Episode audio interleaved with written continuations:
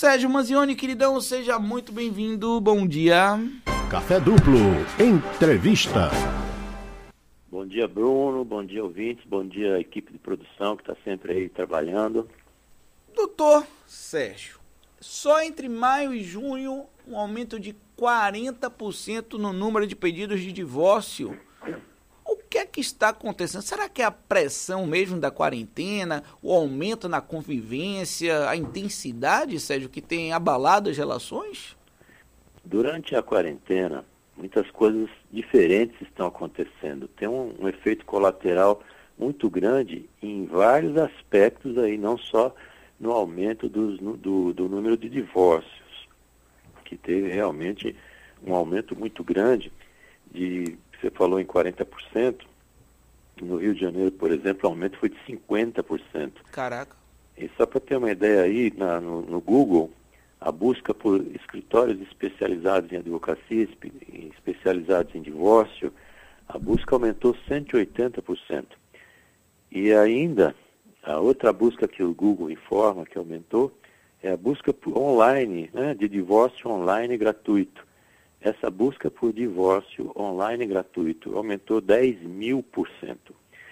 Então, a gente tem, nesse período da quarentena, algo acontecendo que já vinha acontecendo antes. Naturalmente, acredito eu que um pequeno número de divórcios está sendo feito agora por problemas gerados na própria quarentena. Mas os problemas eles já vêm de antes, eles vêm se arrastando e vão sendo aí culminados com esse convívio mais intenso, os problemas vão aparecendo, as pessoas conviviam menos antes, a pessoa hoje tem que conviver muito mais tempo, talvez agora com, com o afrouxamento das medidas e o retorno gradual às atividades normais, vamos, vamos acompanhar para ver o que acontece com esse número.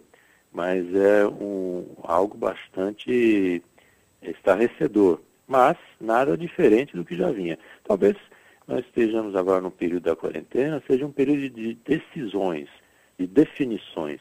Muitas das relações que vinham sendo aí, aí vinham em banho-maria, vinham sendo cozinhando os problemas, talvez agora está havendo a definição, o que não é ruim, o que, porque é muito pior você estar numa relação problemática que indefinida para quem acaba de chegar, o nosso bate-papo é com o querido Sérgio Manzioni, psicólogo, e o assunto aí é relação nesse tempo de quarentena. Agora, Sérgio, quando saber o momento exato que é para partir? Que não dá mais, que não é uma fase, que mesmo que a quarentena acabe, não vai ser o suficiente. Como identificar isso?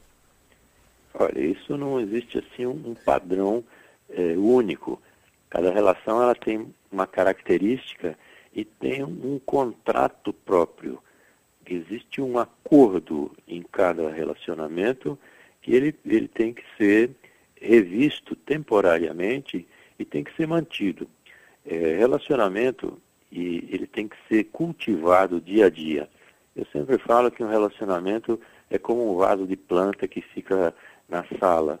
Você passa todo dia, você tem que jogar, botar água, Todo dia você tem que olhar atrás da folha para ver se tem alguma praga, alguma coisa.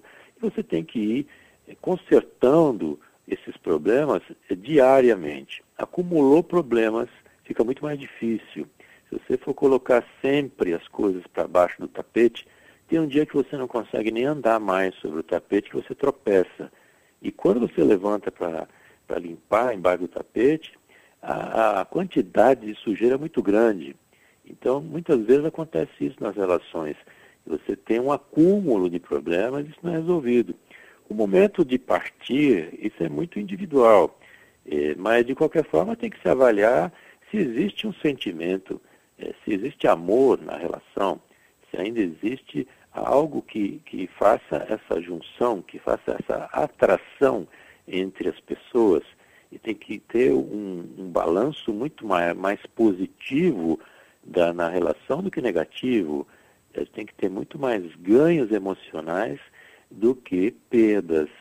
E essa é uma avaliação que tem que ser feita constantemente, para não poder descambar aí para um outro lado, também bastante ruim, que esse, esse aumento de, de, da violência doméstica, que é um aumento de mais de 50% durante a quarentena. E um outro número, Bruno, muito ruim, é o aumento de feminicídio, que assim, em média, em 22 estados, aliás, em 12 estados da federação, o aumento tem sido de 22%. Mas o que chama a atenção aí é que você tem em alguns lugares que o aumento é extraordinário. No Acre, por exemplo, o aumento do feminicídio foi de 300%. No Maranhão, aí, 170% de aumento. Mato Grosso, 150% de aumento. E o que chama a atenção também é que você tem no Espírito Santo uma redução de 50%. No Rio de Janeiro, você também tem uma redução de 55% nos casos de feminicídio. Uhum. E em Minas Gerais também 25%. E olha que Minas Gerais, há uns 30, 40 anos atrás, era campeã absoluta de feminicídio é, no Brasil. Entendido. Sérgio Manzioni é nosso querido psicólogo. Agora, Sérgio, a própria mulher ali, que é a maior vítima nesse processo de agressão dentro do lar, são os casos que a gente mais ouve falar, digamos assim. É, quais, são, são, quais são os sinais logo no início do início do início ali, até quando está conhecendo a pessoa, que ela deve estar atenta que ele tem ali uns traços agressivos que podem levar a, né, ao pior? Olha, toda a relação, as pessoas estão sempre dando sinais de como elas são de fato. Alguns inícios de relação, principalmente se houver uma paixão envolvida, a paixão vai cegar a pessoa para ver essas características. Mas as características estão ali. A pessoa deve observar aquele seu parceiro ou parceira, como é que reage diante de algumas situações. Por exemplo, até assistindo um filme, como é que é a reação, com o que, que a pessoa comenta sobre uma cena que está passando lá, ou com o que, que a pessoa comenta sobre um caso parecido. Uhum. É bom perguntar para o parceiro ou parceira o que, acha sobre agressão doméstica, sobre violência doméstica, uhum. o que, que pensa sobre isso e ver como é o tipo de reação. E ficar observando. E observar é, atentamente o que a pessoa faz e não o que a pessoa fala porque a gente tem que avaliar o outro nesses casos pelo que ele faz. Falar é muito, muito simples, mas é preciso avaliar pelo que faz, sendo que isso vale também para outros tipos de relacionamento. E quando a gente fala em aumento de violência doméstica, a gente não está falando só de agressões de homem para mulher. Nós também estamos falando em agressões contra os avós, contra uhum. os idosos, agressões contra as crianças também. Sim. Então a gente está fazendo aí é, esse tipo de avaliação é muito maior do que só isso. Ah, claro que quem puxa aí o, esse número ruim são as agressões contra as mulheres. Uhum. Mas existem outras agressões. Semana passada divulgou-se um vídeo aí de, um, de uma senhora de 90 anos sendo arrastada pelo chão pela neta. Uhum. Então a gente vê esse tipo de situação e é, é preciso observar essa, essa neta, é, dar sinais antes. Mas o que a gente pode fazer, essa senhora de 90 anos, contra essa neta? O que, que ela pode fazer, né? Uhum. Então, existem situações que a inferioridade é grande. Muitas vezes a mulher ameaçada dentro de casa, de uma forma assim bastante contundente, quase às vias de ser assassinada, é, a pessoa fica com muito medo, mas deve recorrer sim, e a, quem puder, né, tem que recorrer, falar com os amigos, falar com as pessoas, tem que aumentar o número de pessoas que estão sabendo isso, envolver a família do, do parceiro, da parceira agressiva, uhum. tem que uhum. envolver, tem que falar mais, tem que envolver as pessoas. E no caso dos idosos, por exemplo, se mora com uma neta, a pessoa, alguém tem que visitar esse idoso, né? alguém tem que olhar. Se a pessoa aparecer com uma mancha no braço, manchas estranhas, que não são de apenas de uma queda, como todo mundo diz, né? Uhum. Porque tem a propaganda diz que todo dia, ou a cada duas, três horas, diz a propaganda ironicamente, claro. alguma mulher cai no chão, alguma mulher bate o rosto no guarda-roupa, né? hum. né? Que são as desculpas mais usuais. Sim. Tem que falar. Tem que envolver as famílias, a própria família e também a família da outra pessoa. Tem que divulgar isso para que ah, isso seja, de alguma forma, a pessoa tenta aí amenizar, se ficar guardando só para si, o agressor ele está em vantagem, porque uhum. ele vai ficar sempre utilizando essa, essa maneira hedionda de tratar o relacionamento, ele vai utilizar isso sempre contra a pessoa. E só para que a gente possa finalizar, querido, o álcool nesse processo todo, a gente sabe que também aumentou aí o consumo nesse processo de pandemia. Também sabemos o quanto que muitas vezes ele está associado aí a agressões.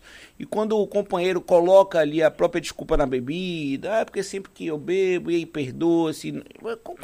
Essa relação com o álcool aí, com as agressões, Sérgio, o que, é que você pode contribuir aqui como esclarecimento para a gente?